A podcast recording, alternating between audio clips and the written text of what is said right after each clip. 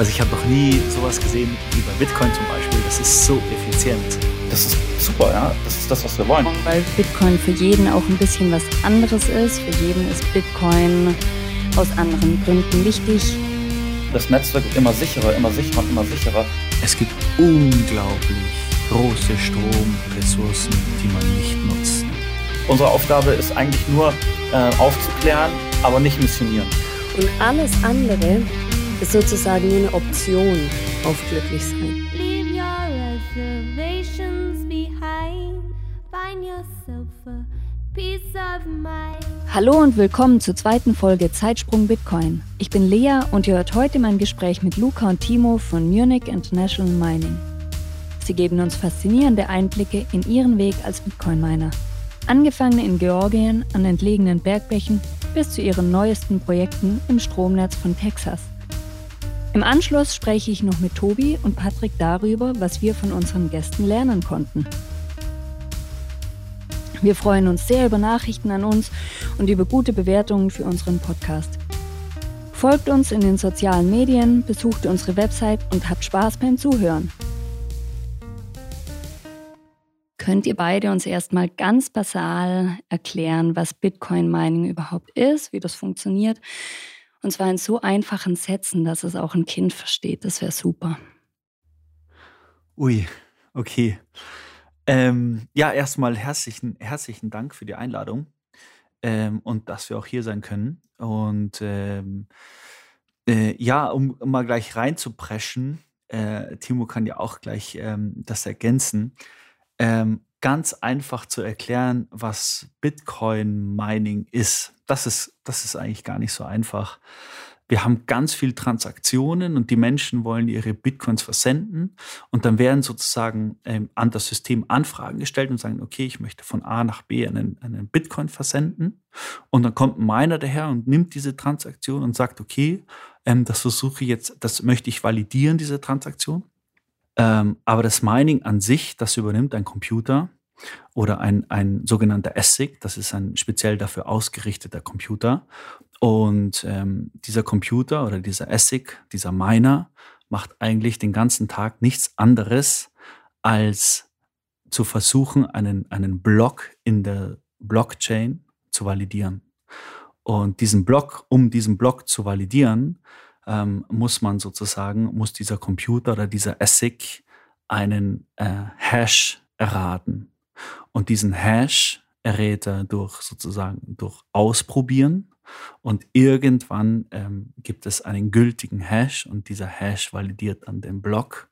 Und dann ist ein Block sozusagen am Ende äh, valide bzw. gültig. Und um sich das irgendwie vereinfacht noch vorstellen zu können, es gibt ganz viele Miner natürlich auf dem Markt und ganz viele Essigs auf dem, also Essig, die durch Miner betrieben werden.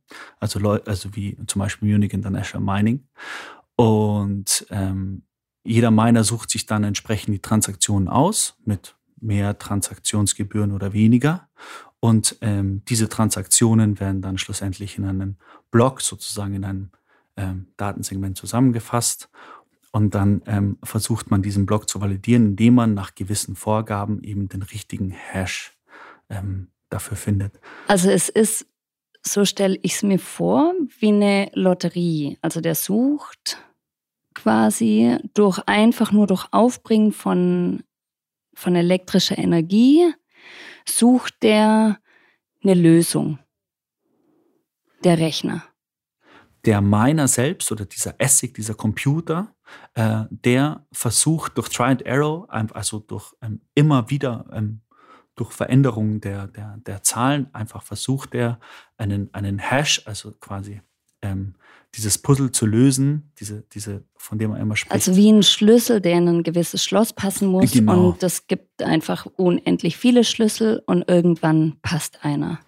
Ja, so, ja, so könnte man es grob sagen. Und ja diese Rechner verbrauchen dafür ja ganz schön viel Strom. Also so eine Zahl, die ich gelesen habe, sind 125 Terawattstunden, was ungefähr doppelt so viel ist, wie die Schweiz pro Jahr verbraucht. Habt ihr angesichts der Energiekrise und der Klimakrise, in der wir gerade sind, kein Problem damit, so viel Strom zu verbrauchen? Das ist eine sehr gute Frage. Ähm, und da würde ich auch gleich gerne mal einhaken. Kurz zu mir. Mein Name ist Timo. Ich bin bei Munich International Mining für die ganze technische Operation zuständig in unseren Mining-Anlagen. Und ähm, ja, und gemeinsam auch noch, vielleicht das noch ergänzt, wir haben noch einen dritten im Bunde, den Kai, ja, der macht die ganzen finanziellen Sachen bei uns. Ähm, Grüße an dich, Kai. Wir hoffen, du bist auch irgendwann mal im Podcast. äh, Leute kennen immer nur Luca und mich. Ähm, genau, aber zurück zu deiner Frage. Ja, ähm, haben, wir, haben wir Probleme oder sehen wir ein Problem mit, der, mit dem Verbrauch von der Energie?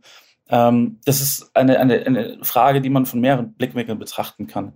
Ähm, es ist prinzipiell so, Energie, die benötigt wird, ja, oder Energie, die andere Leute für was auch immer benötigen, ist sehr teure Energie. Das ist Energie, die ist ähm, auf dem Markt teuer zu haben. Ja, wir haben in Deutschland sehen wir das jetzt gerade aktuell, dass die Energiepreise durch die Decke gehen. Ähm, das liegt daran, dass einfach ähm, sozusagen gut, es ist noch genug Energie da, aber durch die steigenden Gaspreise ähm, steigt eben ähm, einfach einfach ja wird es einfach wertvoller.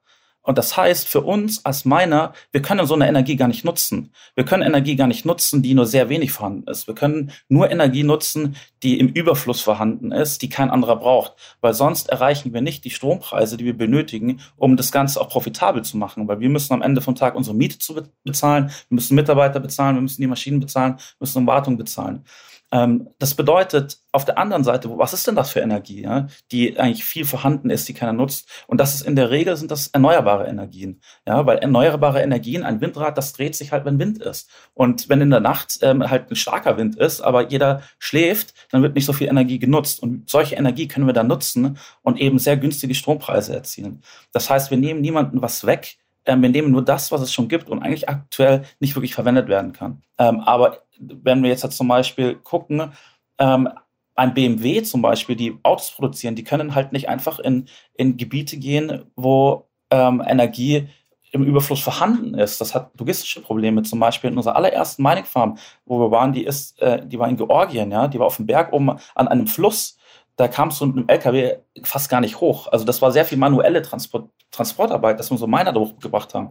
Und diese Energie dort oben, die kann auch eigentlich kein anderer nutzen außer wir in dem Fall. Und das Dorf, das daneben war. Aber das hat mehr als genug dann gehabt davon. Das heißt, ähm, wir gehen dahin mit unserem, wir, wir haben die Möglichkeit, mit unseren Geräten an Orte zu gehen, wo kein anderer hingeht ähm, und die Energie dort zu nutzen, die dort keiner nutzen kann. Ihr habt jetzt beide auch schon über Profitabilität gesprochen. Mhm. Wie wichtig ist denn für euch günstiger Strom? Also günstiger Strom ist fast das A und O. Am Ende kalkulieren wir alles ähm, effektiv auf dem Strompreis um, weil das die einzige Variable ist, die wir am Schluss kontrollieren können. Erzähl mir was über Texas. Ah, Texas, ja. Da ist, äh, Timo ist ja auch vor Ort, jetzt also nicht so weit entfernt von Texas. Aber ähm, was ich auf jeden Fall sagen kann, ist, ähm, wir haben in Texas, wir sind nach Texas ausgewichen, eben um ähm, stabile Strompreise zu haben, weil wir dort langfristige sogenannte ähm, PPA-Verträge für uns aushandeln, Strompakete kaufen und uns eigentlich unabhängig von der zum Beispiel in Europa oder weltweiten Stromkrise machen. Ähm, und deswegen sind die Ambitionen, ähm, in Texas eine Location oder eine Mining Facility zu haben, äh, so groß. In Texas ist ja, glaube ich, ziemlich viel Windenergie und Solarenergie am Start. Was passiert da, wenn zu viel Strom produziert wird? Oder zu wenig? Beziehungsweise zu viel gebraucht wird von Haushalten. Was passiert? Was machen die Miner? Wie reagieren die? Saugen die den ganzen Strom ab, weil sie unbedingt ähm, ihre Essex weiterlaufen lassen wollen, um Bitcoin zu meinen? Also in Texas funktioniert das Ganze folgendermaßen. Man kauft sich Energieblöcke. Ja? Und viele Miner, ähm, vor allem die großen, die man so kennt aus den Medien, wie zum Beispiel Riot, ähm, die fangen an, ihre, ihre, ihre Blöcke wieder auf dem freien Markt zu verkaufen, wenn die Preise für diese Blöcke durch die Decke schießen. Und das haben wir letztes Jahr gesehen, wo Riot einige Anlagen abgeschalten hat, ähm, um eben diese Blöcke auf dem Markt zu verkaufen. Die haben so viel Geld dafür bekommen, ähm, das kann man so ein bisschen umrechnen. Man kann sich ganz genau umrechnen, aber es ist circa so gewesen, als wenn in der Zeit der Bitcoin hätte bei 500.000 Euro stehen müssen, dass, dass sie genauso viel verdient hätten mit Mining. Ähm, allerdings ist das eine, eine, eine, Entscheidung, die die natürlich treffen, weil die natürlich Investoren haben. Da ist ähm, sehr viel Geld eben mit drin, wo es eben nicht wirklich um Bitcoin, ums Netzwerk geht, sondern auch sehr, sehr viel um, ähm, wie machen wir das meiste Geld. Und da unterscheiden wir uns ein bisschen an der Stelle, ja. Das heißt aber, wenn es ähm, wenn der Strompreis zu teuer ist, dann geben die Bitcoiner den Strom ab, weil es für sie nicht mehr rentabel ist. Ähm, ja, in Texas ist es anders. In Texas ähm, ist es nach wie vor rentabel, Bitcoin zu meinen, aber es ist rentabler, den Strom abzugeben. Ja, du musst dir ein bisschen so vorstellen. Ich kann den Strom nutzen und kann damit mal vereinfacht gesagt ein Euro in Bitcoin am Tag produzieren. Oder ich verkaufe ihm am freien Markt wieder der Strom, der mir gehört, und kriege auf einmal dafür 100 Euro am Tag. Dann ist das eben eine, eine finanzielle Entscheidung im Endeffekt. Kannst du mir den Unterschied erklären zwischen rivalisierenden und nicht rivalisierenden Stromabnehmern in dem Zusammenhang? Also ganz konkret frage ich mich, was passiert, wenn ein Krankenhaus Strom braucht oder eine Stadt. Also sagen wir mal, es ist extrem heiß in Texas. Alle Leute kommen um 18 Uhr heim und wollen ihre Klimaanlage anmachen. Also der Strombedarf der Bevölkerung geht extrem hoch. Wer, also das ist ja, alle wollen den Strom haben. Alle rivalisieren. Äh, äh, ganz kurz vielleicht an dieser Stelle. Ähm, also die, man, man, diese Energiekrise oder, oder teure Strompreise, die man in Deutschland hat, die wir auch alle erleben, ähm, das ist ähm, so ein bisschen ein, ein, Fehler, das umzumünzen, dass das in der Welt so ist. Das nehme ich auf gar keinen Fall so. Ähm, es gibt unglaublich große Stromressourcen, die man nicht nutzt, total ineffizient nutzt ähm, weder vom freien Markt nutzt, äh, noch äh, investiert wird. Also da reden wir von Afrika, unglaublich groß, da reden wir von Lateinamerika und USA. Warum wird es nicht genutzt, wenn es das da ist? Das ist eine sehr gute Frage. Aber in den USA beisp äh, beispielsweise, ähm, wenn du redest von zum Beispiel den ganzen Klimaanlagen, die im Sommer da von mir aus in Texas, das ist auch ein, das ist auch ein bekanntes Problem. Wir reden hier nicht von Krankenhäusern, die keinen Strom haben. Wir reden nicht von Infrastruktur, die äh, plötzlich keinen Strom mehr hat oder zur Verfügung hat, weil private Unternehmen hier ähm, starke Verträge haben. Ähm, in USA, in, an gewissen Stellen, zum Beispiel in Texas, ist Strom sehr, sehr, sehr günstig. Ähm, und das sehen wir in Lateinamerika eben auch, um anzuknüpfen, ganz kurz, was der Timo vorhin gesagt hat. In Lateinamerika wissen wir und kennen wir, Stromkapazitäten, die so groß sind und nicht genutzt werden, weil Unternehmen, andere Branchen nicht die Infrastruktur oder nicht das Investment und das die Risikobereitschaft haben, dort zu investieren, um den Strom abzunehmen. Und deswegen ist eben dort Mining so profitabel. Also in Texas gibt es genug Strom sozusagen, weil die dort so gut ausgebaute erneuerbare Energien haben? Ähm, es gibt noch einen anderen Grund. Und zwar sehen wir das nicht nur in Texas, sondern generell in Amerika. Die haben, hatten ja eine sehr starke Industrie. Und in Texas gab es zum Beispiel eine, eine, eine Stahlindustrie, die ähm, über die, die Jahrzehnte nicht mehr profitabel war und dann abgeschalten wurde. Das heißt, du hast wahnsinnig viele Stromkapazitäten, die du damals gebraucht hast, um diese Hochöfen anzuschalten, um das ganze ähm, das Zeug da zu schmelzen. Und die ganzen Transformer und das alles steht noch da. Und die Energie, die damals benötigt wurde, die ist ja auch noch da. Die ist ja nicht einfach weg auf einmal, ja, wenn da ein Staudamm gebaut wurde. Und ähm, da kann man dann eben reingehen und ähm, das eben effektiv nutzen, weil es eben kein, wenn ein Stahlwerk abgeschaltet wird mit 1000 Mitarbeitern, in Amerika ist sehr also das kann man sich vorstellen, nicht wie in Deutschland, dass immer Dorf, Dorf, Dorf ist, sondern da bilden sich die Dörfer teilweise um die Unternehmen.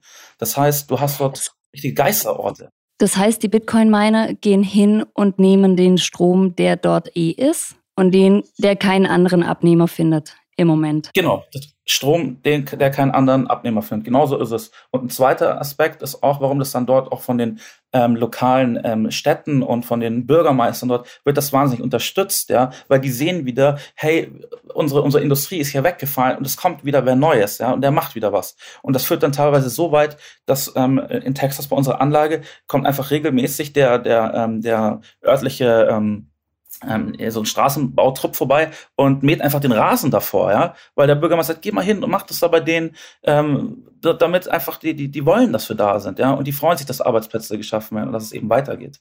Was passiert denn mit dem Stromnetz, wenn keiner diese viele Energie abnimmt und es weht ganz viel Wind und die Sonne scheint. Wie blöd.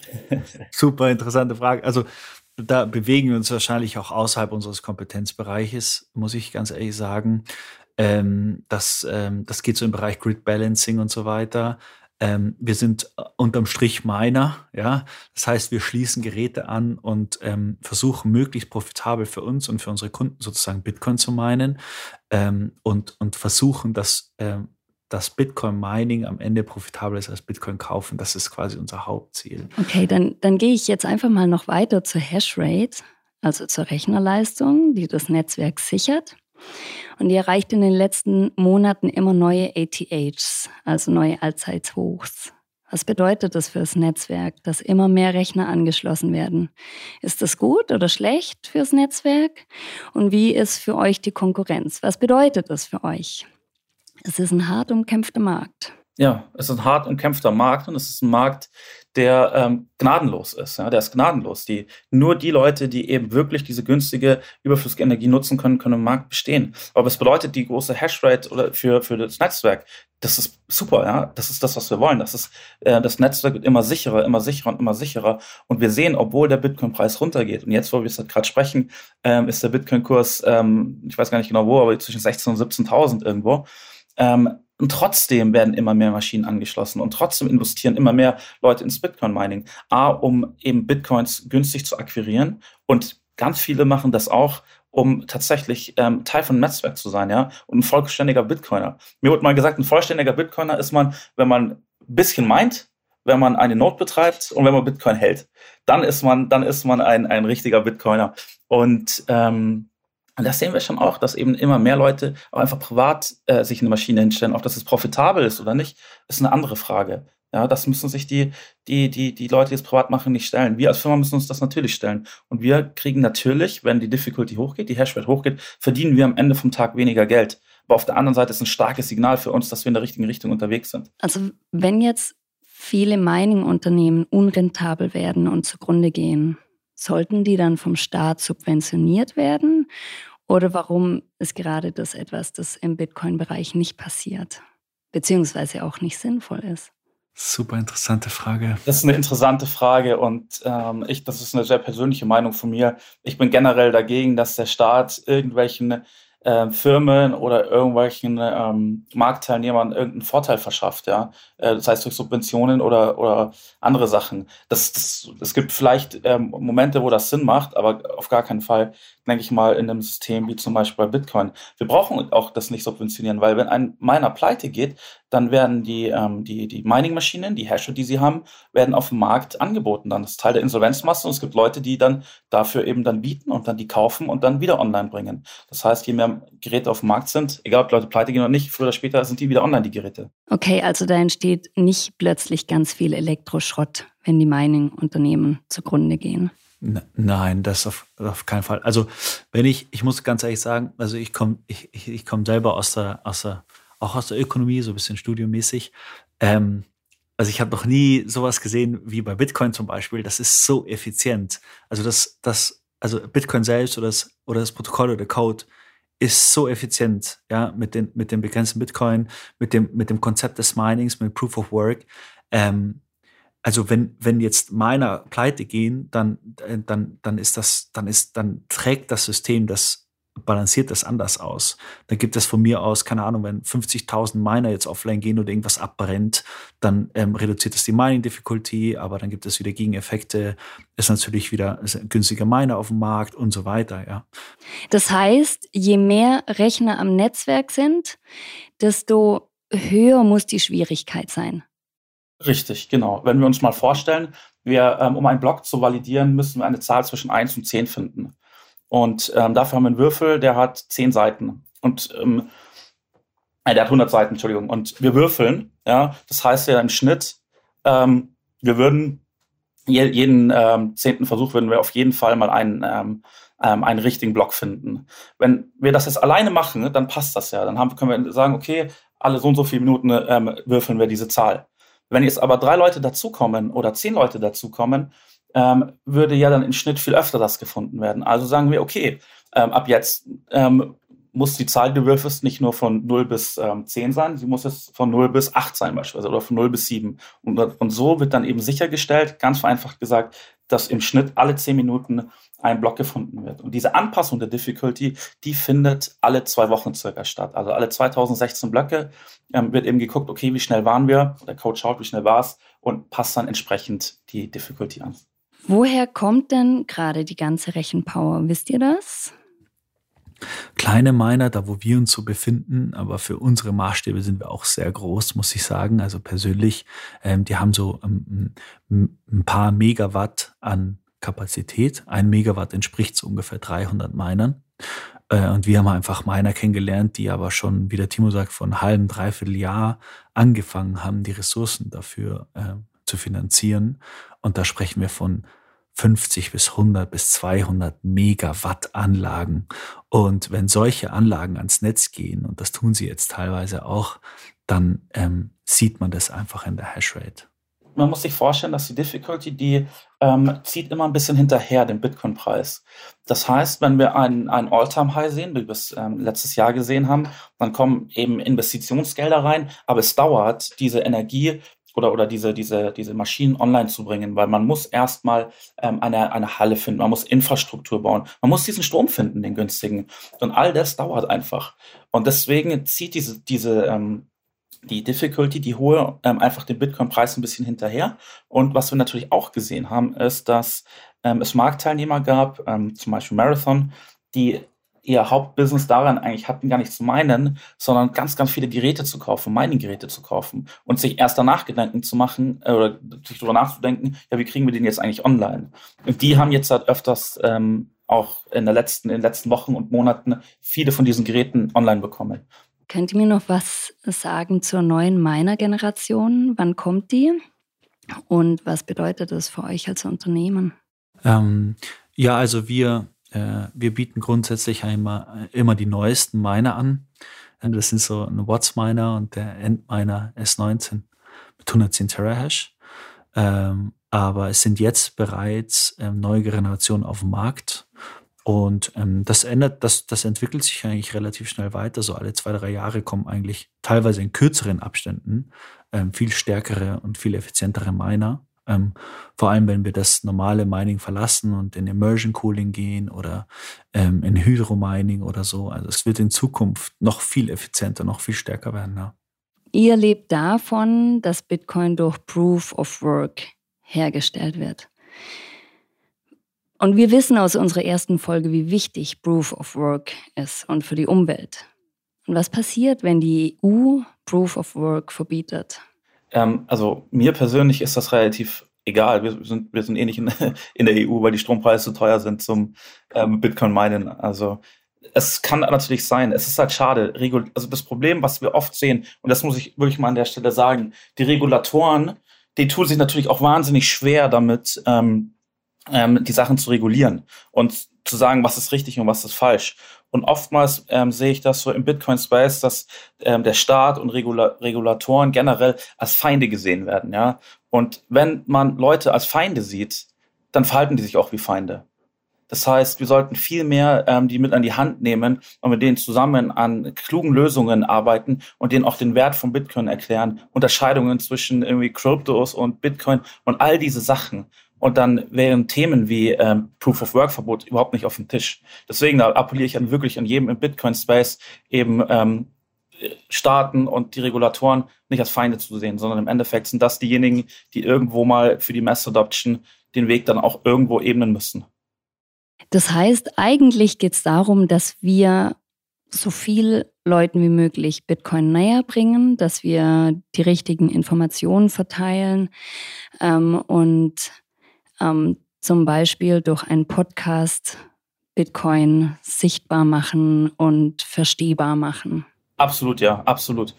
Ähm, vor allem, vor allem ganz wichtig, ähm, finde ich, für Leute, die in unserer Industrie sind, also die wirklich jetzt hat, ähm, ihr Geld damit verdienen, ähm, wie Bitcoin Miner zum Beispiel, oder vielleicht auch der ein oder andere Podcast, ähm, dass die, die, die diese, ich nenne es mal Lobbyarbeit auch machen und eben probieren aktiv mit, mit, mit den Regulatoren in, in Gespräche zu kommen und die zu unterstützen und die Leute, die sozusagen im privaten ähm, Bereich unterwegs sind, einfach ihren, ihren Freunden und einfach ihren Nachbarn ähm, auf eine angenehme Art und Weise ähm, zu erklären, was Bitcoin eigentlich ist. Und am Ende vom Tag ähm, muss jeder dann für sich selbst entscheiden, welchen Weg er geht und ähm, was er dann macht. Unsere Aufgabe ist eigentlich nur äh, aufzuklären, ähm, also den Leuten etwas beizubringen, äh, wirklich richtig Education, aber nicht missionieren. Das ist also meine Philosophie. Genau, und ich glaube, das ist die ganz große Herausforderung, weil Bitcoin für jeden auch ein bisschen was anderes ist. Für jeden ist Bitcoin aus anderen Gründen wichtig. Also in ähm, autoritären Systemen zum Beispiel ist Bitcoin wichtig, weil es zensurfrei ist. Ähm, in anderen Ländern ist es wichtig, weil es schützt vor der Hyperinflation. Wir leben alle in Ländern, in denen das Geld relativ stabil ist. Ähm, für uns ist Bitcoin gar nicht so wichtig wie für arme Länder, zum Beispiel in Afrika. Ich glaube, deswegen ist es auch so schwierig, das zu verstehen, vor allem in der westlichen privilegierten Welt. Und deswegen ist es wichtig, dass wir im Gespräch bleiben. Und ich danke euch für eure Zeit heute. Habt ihr noch irgendwas, das ihr loswerden wollt? Ja, ich habe noch was, was ich loswerden will. Und zwar, wir sehen ja gerade aktuell ähm, durch die ganzen, durch die ganzen Skandale, die gerade durch diese ganze äh, Kryptowelt gehen und Krypto und Bitcoin wird ja immer gerne in einen Haufen geworfen. Ähm, dass, äh, ja, dass die Preise runtergehen, Leute betrügen sich gegenseitig, FTX klaut irgendwie paar Milliarden. Und ich würde wirklich appellieren, dass wir anfangen, in unserem Space an, wirklich anzufangen, uns gegenseitig zu unterstützen und die schlechten Player auch aus diesem Space rauszuhalten. Wir sehen das sehr oft, wenn wir auf Messen zum Beispiel gehen und unsere Message und unsere Firma vorstellen wollen, dass wir unglaublich hohe Preise werden von uns verlangt, die wir nicht zahlen können, weil wir eben ein, eine, eine Firma sind, die organisch wächst. Und dafür stehen dann an diesen Stellen auf irgendwelchen Bitcoin-Messen, stehen dann irgendwelche komischen Coins, die eigentlich nichts anderes machen, außer die Leute abzocken, ja, die halt eben das Geld haben. Und deswegen würde ich wirklich an den Spice appellieren, dass eben diesen kleinen Firmen, die wirklich gut sind, dieser Platz gegeben wird und nicht nur aufs Geld geachtet wird, sondern wirklich weg von dieser Gier, die die Menschen haben und hin zu einem Miteinander, damit wir wirklich in der Welt auch was verändern können. Vielen Dank auf jeden Fall. Das war ein schöner Abschluss jetzt. Und, sehr, sehr gerne. Ähm, ich hoffe, dass wir euch mal wieder einladen dürfen. Ja, klar, sehr gerne. Ciao, bis bald. Bis dann, ciao. Ciao, ciao. So, jetzt haben wir drei uns die Aufnahme von dem Interview nochmal angehört und äh, festgestellt, dass wir einfach, einfach noch über ein paar Sachen äh, gemeinsam sprechen wollen, weil wir es äh, so spannend fanden. Der, der Timo hat vorhin erklärt, dass gerade kapitalstarke Miner diese Blöcke kaufen, diese Energieblöcke zu einem gewissen Preis und dann später, weil dann der Bitcoin-Kurs vielleicht nicht da ist, wo sie es erwartet haben, die wieder zurück auf den Markt werfen. Das heißt, sie machen im Prinzip nur was, was für sie rentabel ist. Aber was bedeutet das denn für das Stromnetz? Also wirtschaftlich ist es für den Miner total nachvollziehbar, weil der Miner ja auch einfach ein Business betreibt.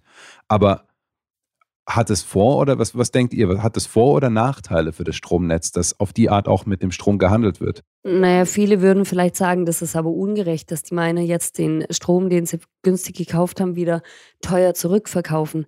Im Endeffekt ist es aber total sinnvoll für alle, die in dem Stromnetz drin sind, weil das das Stromnetz stabilisiert und dadurch überhaupt erst die erneuerbaren Energien so viel genutzt werden können dass der Strom insgesamt in Texas eben nicht so teuer ist.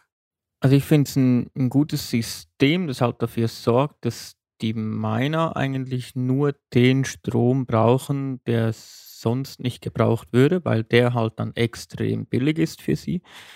Äh, und sobald der Strom eben knapp wird, die Preise steigen, stoppen die ihre Miner wieder, weil es für sie profitabler ist, den Strom wieder weiterzugeben. Und und so können sie das, äh, das Netz perfekt stabilisieren. Und dadurch wird ja der Strom auch wieder für alle wieder günstiger, die ja. ihn dann für ihre Haushalte brauchen und für andere Industrien. Und nicht nur für die Stabilisierung, sondern auch in puncto, in puncto Ausbau. Das macht ja im Prinzip das macht es ja viel berechenbarer für alle, die daran beteiligt sind, neue PV-Anlagen zu bauen, neue Windkraftanlagen. Wenn sie wissen, hey, wir nehmen das ans Netz und da sind die Bitcoin-Miner und gerade die Großen, die kaufen uns das vorab schon, die kaufen uns den Strom ab und was die dann später damit machen, ob sie das dann wieder teurer zurückverkaufen, damit Profite machen, ist ja dann im Prinzip für den Betreiber von Anlagen erstmal egal. Der ist einfach nur froh, dass er den Strom, den er produziert hat, sicher verkaufen kann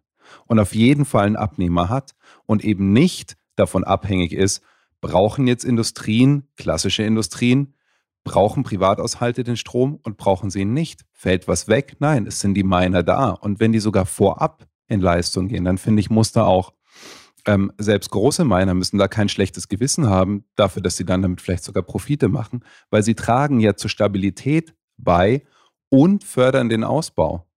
Das ist ein Beispiel, wo Marktwirtschaft einfach wirklich wunderbar funktioniert.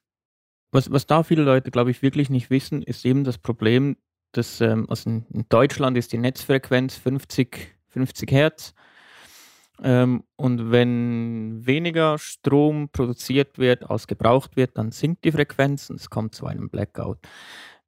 Der, der Stromnetz ähm, funktioniert ja bei uns über Wechselstrom also AC, Alternating Current.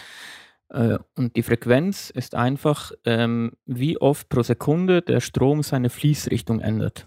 Wenn mehr Strom produziert wird, als gebraucht wird, dann steigt die Frequenz. Kleine Schwankungen sind da nicht so ein Problem, aber wenn, wenn diese Frequenz wirklich deutlich über 50 Hertz steigt, dann kommt auch, führt auch das zu einem Blackout. Also zu viel Strom heißt kein Strom mehr, dann ist alles äh, dann sind die Lichter aus. Auch ich bin kein, ähm, auch ich bin kein Elektriker, aber das ist so mein, mein Verständnis davon. Ja. Was ich noch spannend fand, war die Aussage zum, zu der Hashrate, dass die jetzt an einem Allzeithoch ist. Das heißt, die, die Rechenleistung im Bitcoin-Netzwerk ist so hoch wie noch nie. Äh, und das, obwohl der Preis in den letzten Wochen und Monaten äh, massiv eingebrochen ist. Äh, und das zeigt für mich, dass diese Meldungen, die, die man jetzt gerade wieder liest von der EZB zum Beispiel, dass Bitcoin tot sei, nur weil es halt der Wert ein bisschen eingebrochen ist, dass die einfach nicht stimmen. Das Bitcoin-Netzwerk ist so groß wie noch nie zuvor. Es widerspiegelt sich jetzt gerade einfach nicht im Preis, aber das, das Bitcoin-Netzwerk ist weit, weit weg davon, tot zu sein.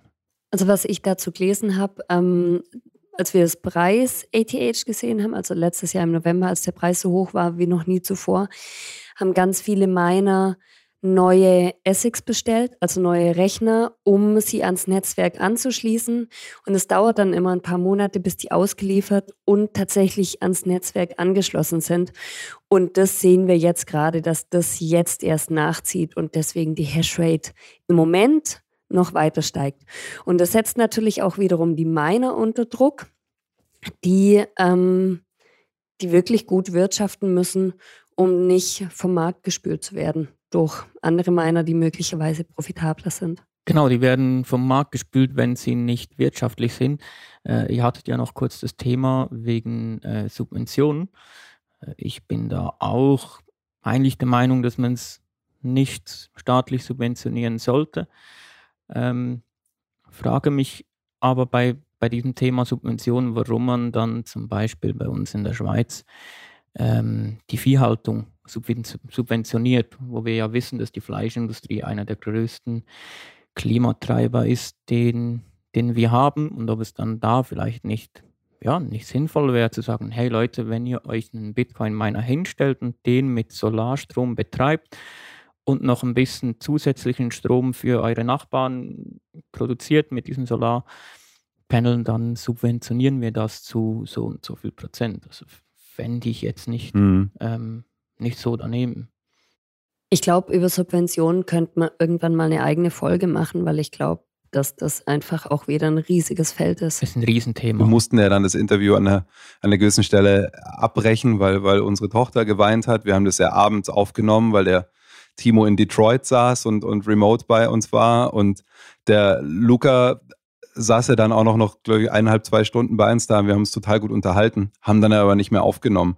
Und du hast dich ja im Vorfeld mit was beschäftigt, was ich super spannend finde, nämlich den, diese, diese Frage, was ja ganz oft kommt, das ist ja nur Code, Bitcoin hat ja keinen intrinsischen Wert. Ja? Und da hast du was, was super Spannendes dazu gefunden. Hast du das gerade nochmal da? Ja, ich habe das da. Ähm, und zwar bin ich da gestolpert über, einen, über ein Forschungskollektiv aus Philosophen von verschiedenen amerikanischen Universitäten. Dieses Kollektiv heißt Resistance Money und die forschen zu Bitcoin. Und der Artikel war von Bradley Rattler, der über den intrinsischen Wert von Bitcoin geschrieben hat und sich gefragt hat, hat Bitcoin einen intrinsischen Wert? Und äh, dieser Artikel äh, taucht auf im Bitcoin Magazine und er kommt zu dem Schluss, dass nur glücklich sein einen intrinsischen Wert hat. Und alles andere ist sozusagen nur eine Option auf glücklich sein. Also Geld, das wir haben, ist die Option, was davon zu kaufen, das uns glücklich sein lässt. Zum Beispiel ein Urlaub mit unserer Familie oder ein Ausflug oder eine Gitarre, die wir uns schon lange wünschen. Also es ist alles nur eine Option auf glücklich sein. Und eigentlich hat nur glücklich sein tatsächlich einen intrinsischen Wert. Und sonst wird es im Investmentbereich wird intrinsischer Wert immer auf das bezogen, was eine Firma an Geräten hat und an Output, also was produziert wird. Und deswegen wird der intrinsische Wert von Bitcoin so oft kritisiert, dass es eben keinen hat. Und für uns, die wir Bitcoin so verstehen, wie wir es verstehen, hat Bitcoin eben sehr wohl einen intrinsischen Wert in dem Sinne, dass es uns die Option gibt, glücklich zu sein. Weil, also für mich ist es zum Beispiel so, dass Bitcoin mich sehr anregt, viel mehr lernen zu wollen. Und das ist für mich persönlich zum Beispiel der intrinsische Wert von Bitcoin. Also ich, ich finde ähm, die, die Aussage extrem schön, dass nur, nur Glück einen intrinsischen Wert hat. Und ich habe da auch mal ähm, ein Interview ähm, gehört, wo jemand gesagt hat, ich weiß es leider nicht mehr, wer es war. Es war irgend so eine Facebook, TikTok-Story, irgend sowas. Ähm, und der hat gesagt, ähm, er hat es in Englisch gesagt, aber übersetzt hat er gesagt, du kannst dir ein Haus kaufen, aber kein Zuhause. Du kannst dir eine Uhr kaufen, aber keine Zeit. Ja. Du kannst dir eine Krankenversicherung kaufen, aber keine Gesundheit. Und das ist schon, ja, das, das geht auch in diese Richtung. Eigentlich hat nichts einen Wert, weil außer eben Glück, Gesundheit, Familie, das hat einen Wert. Und ich glaube, damit sind wir auch zu einem guten Ende jetzt gekommen. Was meint ihr? Auf jeden Fall. Also ich fand es wunderbar, dass das Luca und Timo uns das Interview gegeben haben und wir haben mit den beiden auch schon ausgemacht, dass wir uns wieder treffen, dass wir wieder miteinander sprechen. Äh, der Timo dann vielleicht sogar hier in Europa ist und der, der dritte im Bunde, der, ich habe den Namen vergessen, der. Den es vielleicht nicht mal gibt. Wir wissen es nicht. So wie Sie es gemeint haben. Ich habe tatsächlich den Namen vergessen. Ähm, ja, ich ich wünsche den dreien einfach alles, alles Gute und dass sie den restlichen Bärenmarkt gut überstehen als meiner, wobei ich mir bei der Art, wie sie von ihren Wirtschaften erzählt haben, da keine Sorgen mache und freue mich einfach drauf, wenn wir das nächste Mal zusammen aufnehmen können. Ich freue mich auf unsere nächste Aufnahme. Tobi, cool, dass wir wieder zusammen gesprochen haben. Ja, cool. Dann äh, ja, wünsche ich einen schönen Abend und bis gleich. Bis, bis bald, nicht bis gleich. Bis bald. Macht's gut, ihr beiden. Ich glaube, es wird Zeit, dass wir, wir ins Bett kommen. Wir sind müde. Ciao. ja. Ciao. Bis zum nächsten Mal. Ciao. Und das war sie auch schon, unsere zweite Folge. Wir hoffen, sie hat euch gut unterhalten und eure aufgebrachte Zeit hat sich gelohnt. An dieser Stelle will ich im Namen von uns dreien Danke sagen. Eure Reaktionen auf unsere erste Folge haben uns regelrecht umgehauen und alle unsere Erwartungen übertroffen so positiv von einer Community aufgenommen zu werden, was kann man sich mehr wünschen? Wir haben alle eure Nachrichten auf Twitter und per Mail und per DM gelesen. Verzeiht uns, wenn wir nicht alle beantworten konnten. Der Podcast ist für uns ein Hobby. Ihr habt uns gezeigt, dass sich die Mühe lohnt. Wir machen weiter.